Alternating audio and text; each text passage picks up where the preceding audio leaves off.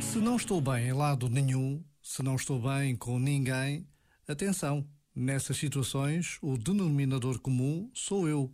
Ou seja, isso mostra que não estou bem comigo próprio. Reconhecer isso é decisivo.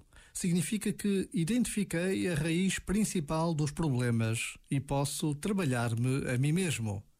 Então, quanto maior a capacidade de autoliderança, Quanto maior a inteligência emocional e a inteligência espiritual, maior a transformação da relação comigo.